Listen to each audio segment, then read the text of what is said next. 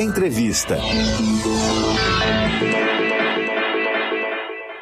Relatório inédito da Associação Brasileira de Jornalismo Investigativo aponta que, ao longo de 2021, 89 jornalistas e meio de meios de comunicação foram alvos de 119 ataques de gênero relacionados à profissão. Isso representa quase 10 casos de agressões, ofensas e ameaças e intimidações por mês. A gente conversa agora sobre violência contra as mulheres na imprensa com a coordenadora geral do Sindicato dos Jornalistas Profissionais do DF, Juliana Nunes. Estamos aí nessa semana, mais uma semana de luta para as mulheres, né? É, com essa data que é uma data importante, do 8 de março, para a gente renovar as energias, as forças de luta. E é um prazer estar aqui para fazer essa conversa com vocês. Obrigada pela presença. Eu queria que você explicasse para a gente como é que está a situação no DF, né? O sindicato tem acolhido denúncias dessas profissionais em Brasília e eu queria que você explicasse também qual é a diferença normalmente entre os ataques sofridos por homens e mulheres na profissão. Sim, nós temos aqui várias denúncias, relatos, processos em andamento, investigações do Ministério Público, processos é, na instância judiciária que tratam de violências sofridas pelas mulheres jornalistas, dentro e fora das redações. É importante a gente destacar isso, é, porque não é a prática jornalística, essas agressões, os assédios, as violências verbais ou físicas, infelizmente, elas não acontecem apenas fora das redações. É, esse número da pesquisa divulgada essa semana pela Abrage, uma pesquisa feita em parceria com a Unesco e também com a Federação Nacional dos Jornalistas, a qual o Sindicato de Jornalistas do DF é ligado, ela traz um número que é importante, mas a gente sabe que ele ainda é, é, há uma subnotificação. As pesquisas que a gente aplica aqui no Distrito Federal, o Coletivo de Mulheres Jornalistas, apontam para um número ainda maior de mulheres sofrendo essas agressões dentro e fora das redações. Então, em geral, o que a gente percebe é são é, uma prática recorrente do assédio moral, do assédio sexual, machismo, racismo, as mulheres sendo sempre diminuídas em seus é, em suas atividades profissionais, recebendo menor, menores salários, é, em, fora dos cargos de chefia, dos processos decisórios, né? É, e com o trabalho avaliado de forma completamente diferente do que os nossos colegas. É, mulheres expostas nas redações, né, pelas chefias e pelos próprios colegas. Recebemos denúncia até, em alguns casos, até de boicote de colegas, por exemplo, é, numa emissora de TV, em que colegas operadores de câmera boicotavam né, a qualidade de imagem de uma outra colega, de uma outra colega negra. E aí o que a gente percebe é, um, é uma total negligência e cumplicidade das empresas com todos esses casos. É, não existem mecanismos efetivos de apuração interna, de ouvidoria, comissões de ética, comitês de equidade de gênero e raça. Em muitos desses casos, eles permanecem impunes, os agressores acabam sendo, na verdade, premiados, né? Ao longo da sua trajetória profissional. Tampouco a gente percebe mecanismos efetivos de proteção às colegas das agressões sofridas é, fora da redação, né? É, mesmo em locais que já ah, se sabe é, que há hostilidade, muitas vezes a equipe não é acompanhada, por exemplo, por um, um segurança ou a equipe é enviada para certos locais, mesmo sabendo que são locais que essas equipes sofrem violência. E aí a gente não está falando é, de locais com alta criminalidade de violência urbana, não. Nós estamos falando no, do cercadinho do Palácio do Planalto, é, onde nossos colegas é, sofrem é, agressões verbais de forma recorrente é, e muitas delas de cunho machista, sexista, homofóbico, lesbofóbico. Então, é, o sindicato tem se colocado aí é, ao lado da categoria, é, instado as instituições, as empresas, primeiramente, para que elas é, adotem medidas né, para combater essas práticas internamente e que elas também adotem medidas para resguardar suas profissionais externamente e não apenas na, na, na pauta na rua, mas também nas redes, né, nas redes sociais, em que a gente vê um número enorme de ataque às mulheres jornalistas e ataques esses que o Ministério Público e a Polícia Civil já constatou que são orquestrados por essas redes de ódio e muitas dessas redes ligadas aí à, à rede bolsonarista. Foi interessante você falar isso, porque o relatório mostra também que 59,6% dos em, em 59,6% dos casos a vítima estava cobrindo temas políticos. E as autoridades de Estado, vereadores, deputados, senadores e o próprio presidente da República estão entre os principais agressores, sendo responsáveis por 36,1% do total de casos registrados. Esses atores políticos também instigam um terço dos ataques online de gênero contra as jornalistas no ano passado. Eu queria uma avaliação sua, Juliana, em relação a esse clima de permissão é, para a violência que a gente vive no país, porque são autoridades praticando essas violências e inspirando, né, outras outros é, é, é, atores também que não são que muitas vezes estavam ali escondidinhos, mas aí uau, se o presidente pode xingar uma jornalista, eu também posso. Então isso cria também um clima de permissão, né, para agredir essas profissionais. Sem dúvida, muitas vezes até um salve geral, né? O presidente faz é, para tentar colocar uma cortina de fumaça para todos os absurdos que estão sendo cometidos por esse governo genocida e responsável, contribuiu para as mortes na pandemia, é, e atacando, é, tentando defender uma política de Estado né, é, que ignorou, que, enfim, cometeu várias atrocidades durante a pandemia, e para uma das é, vertentes aí para que essa política acontecesse foi exatamente o ataque a jornalistas, né, é, tentando tirar a credibilidade para que é, fosse comprometido justamente o direito à informação. Então, não é algo isolado, não é uma cabeça quente que nem assim se justificaria, mas não é um fato episódico, é um método, é um projeto. O ataque aos jornalistas e o foco desse ataque às mulheres jornalistas faz parte de uma política é, de comunicação de, de, um, de um grupo político, né, de um, de um governo. É, então, nós não temos dúvidas sobre isso e, e, como isso vem se dando desde a eleição, desde o início do governo, uma dificuldade imensa para o trabalho dessas jornalistas e a cada agressão que o presidente faz, ou um senador ou um deputado, essas redes é, elas são ativadas e as mulheres jornalistas, mesmo as que às vezes não estão envolvidas naquela apuração especificamente, viram foco é, nas redes sociais, de ataques de haters, né? É, que muito, e ataque inclusive a familiares. Então a gente é, vem oferecendo aí para as nossas colegas aqui do Distrito Federal e também apoiando ações em outros estados para a gente poder fazer frente a isso e cobrar a apuração é, das autoridades para que a gente possa exercer a nossa profissão, uma profissão que ela é tão importante aí para a democracia. E eu queria aproveitar também para destacar uma outra vertente desse ataque aos, aos, jornalistas e ao jornalismo, que é como o governo tem é, conduzido aí é, a sua relação né, e a sua intervenção na comunicação pública, onde nós temos muitas mulheres jornalistas lutando para é, preservar, para defender o caráter público da Empresa Brasil de Comunicação, de outros veículos públicos de comunicação, e sofrem censura, sofrem perseguição de maneira sistemática, inclusive quando tentam é, colocar, fazer um trabalho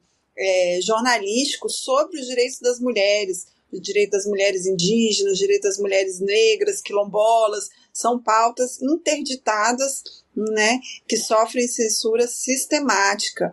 E no dia a dia aí é, das colegas, né, a gente está numa situação agora na EBC que houve por conta a, a, a, empresa decidiu cortar o ponto dos, dos empregados e empregadas que fizeram greve no ano passado é, uma greve que não foi considerada abusiva pela justiça, cortou dois terços do salário, ticket de alimentação, e nós sabemos como que isso impacta principalmente aí na vida das mulheres, das mulheres jornalistas, mulheres radialistas, que são aí, é, em grande parte, lideranças de famílias, né? Então, são várias facetas é, desses ataques do governo é, a jornalistas e a gente vai percebendo aí uma linha muito coerente né, com essa política é, desse grupo político de extrema direita. E que, infelizmente, mesmo alguns veículos de comunicação que fazem a crítica a esses ataques, eles reproduzem internamente outras formas de violência contra jornalistas. Importante a gente ressaltar que não há, é, por exemplo, há uma orientação da Organização Mundial da Saúde para que haja uma amamentação exclusiva de seis meses, e a gente sempre vê matérias sobre isso na mídia, mas as jornalistas não têm direito a isso. A gente não consegue colocar isso nos acordos coletivos de trabalho. As empresas, muitas empresas de comunicação hoje é, estão falando sobre comunicação e jornalismo antirracista, ou mesmo é, saudando o Dia das Mulheres, mas internamente não tem um comitê de equidade de gênero, de raça, não combate assédio moral. Então há uma hipocrisia imensa nisso, né? Em colocar uma questão para a sociedade, mas não aplicar a mesma régua internamente. Nós estamos começando agora aqui no Distrito Federal uma campanha é, da Convenção Coletiva de Trabalho e vamos voltar à mesa com essas demandas e apontando aí todas essas atrocidades cometidas pelas empresas de comunicação. Juliana Nunes, coordenadora geral do Sindicato dos Jornalistas Profissionais do DF, está ao vivo aqui no Jornal Rádio PT desta quarta-feira. Aqui a Mariane Oliveira diz que é muito bom e importante esse debate. Obrigada, Ju Nunes. Obrigada, Rádio PT. A, a Sofia Ramoy diz aqui não ao desmonte da Rádio Nacional e Rádio MEC do Rio de Janeiro. Fundamental o trabalho do Sindicato de Jornalistas do DF, que vem segurando o trabalho do pessoal na IBC. O canal Amigo Gil tá, diz que está ouvindo a gente aqui de Pinheiro, no Maranhão. Bom dia para você, Gil. Outra coisa, Juliana, a gente já está no segundo ano de pandemia e o jornalismo é considerado atividade essencial e as mulheres são maioria também nessa categoria profissional, né? Nós estamos em, em, em, maioria também. Como é que está a realidade salarial? Você, você falou rapidamente no início, né, a questão da, da, da dos salários, né, da, da equiparação, que a gente está longe disso. Como é que está a valorização das mulheres dentro do jornalismo, já que elas são maioria e têm demandas diferentes. E eu queria que você falasse dessas demandas que vocês estão colocando aí na campanha, né? Amamentação de seis meses, equiparação salarial, o que mais que as mulheres jornalistas entendem que deve ser modificado para a categoria? É importante a gente ressaltar que a pandemia, assim como outras ca categorias né, de trabalhadores e trabalhadoras, a pandemia ela afetou de maneira grave, houve um aumento é, do desemprego e da precarização, um processo que no jornalismo é, na nossa profissão já vem acelerado, né, pela infeliz decisão aí do Supremo Tribunal Federal, que considerou aí, o, é, tirou a obrigatoriedade do diploma, isso veio aí, foi ótimo, né, foi uma, um presente para as empresas de comunicação e ainda teve agora também a reforma trabalhista que não obriga essas empresas, que, que permite a terceirização da área fim. Então, o que, que a gente percebe? Né? Cada vez mais essa precarização, é, empresas e até alguns públicos, inclusive do judiciário, contratando jornalistas por meio de empresas terceirizadas que pagam salários mais baixos, não garantem direitos, atrasam salários.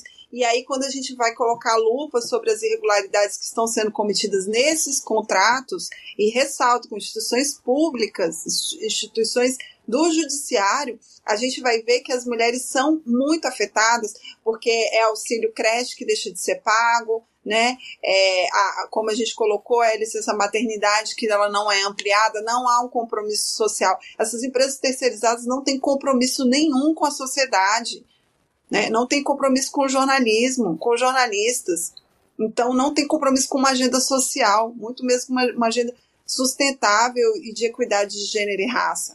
Então, extremamente preocupante isso. E aí a gente percebe, por exemplo, na pandemia, quando se colocou o home office, de não se considerar que essa mulher trabalhadora jornalista, ela passa a ter uma, uma, uma, jornada ainda mais intensa em casa, porque as crianças estavam em casa, e ela é responsável ali é, pelo cuidado das crianças, pela alimentação, pela casa, é, e ainda ter que executar todas as suas tarefas, e sem que haja é, uma redução aí dessa carga horária, né? É, pelo contrário, houve uma ampliação. E os casos ainda em que houve redução salarial, nós tivemos que, em plena pandemia, né, ter que sentar para discutir com empresas de comunicação, jornais, sites, né, de TV, é, questões de redução salarial. Muito grave isso que aconteceu, e, e, e, a gente percebe como isso afeta de maneira diferente homens e mulheres, e como as mulheres foram mais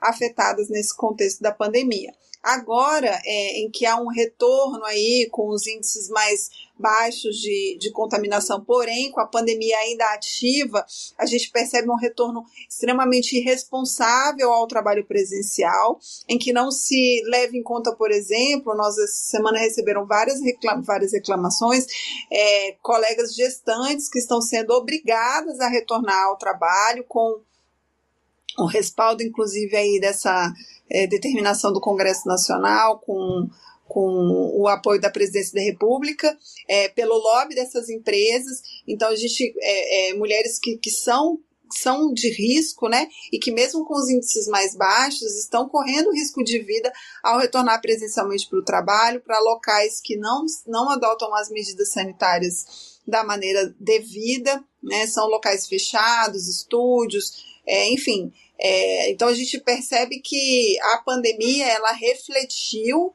uma prática já né, de desrespeito e de precarização dos direitos é, dos trabalhadores e trabalhadoras, e aí se incluem os jornalistas, e aí se incluem as mulheres jornalistas é, como é, alvo né, dessas irregularidades muito frequentes. A gente, assim, denúncia de assédio moral, então, é todo dia. Todo dia é, eu passo horas conversando com colegas que trazem casos assim muito absurdos e infelizmente é, em muitos desses casos elas se sentem intimidadas a, a registrar essas denúncias aí mesmo abrir processos judiciais com medo de mais retaliações em, em outros empregos. A gente precisa desnaturalizar isso, não é possível né, que a gente é, vá, fale sobre isso nas nossas reportagens e é, sobre os direitos dos trabalhadores, sobre o absurdo que é o machismo, racismo, assédio moral. E a nossa realidade, a gente vive uma realidade completamente à parte, em que, to, em que parece que tudo isso é permitido, né? Então, é, temos que, que, mudar isso. E agora, no, nossa campanha salarial, nós é, vamos forte com relação a isso. A gente já fez uma, uma primeira assembleia em que a gente tirou uma pauta de reivindicações, é, e nessa pauta de reivindicações a gente pede já a ampliação da licença maternidade para seis meses, né? A gente pede também, a gente também é, quer um aumento dos dias é, para a licença paternidade, isso é muito importante.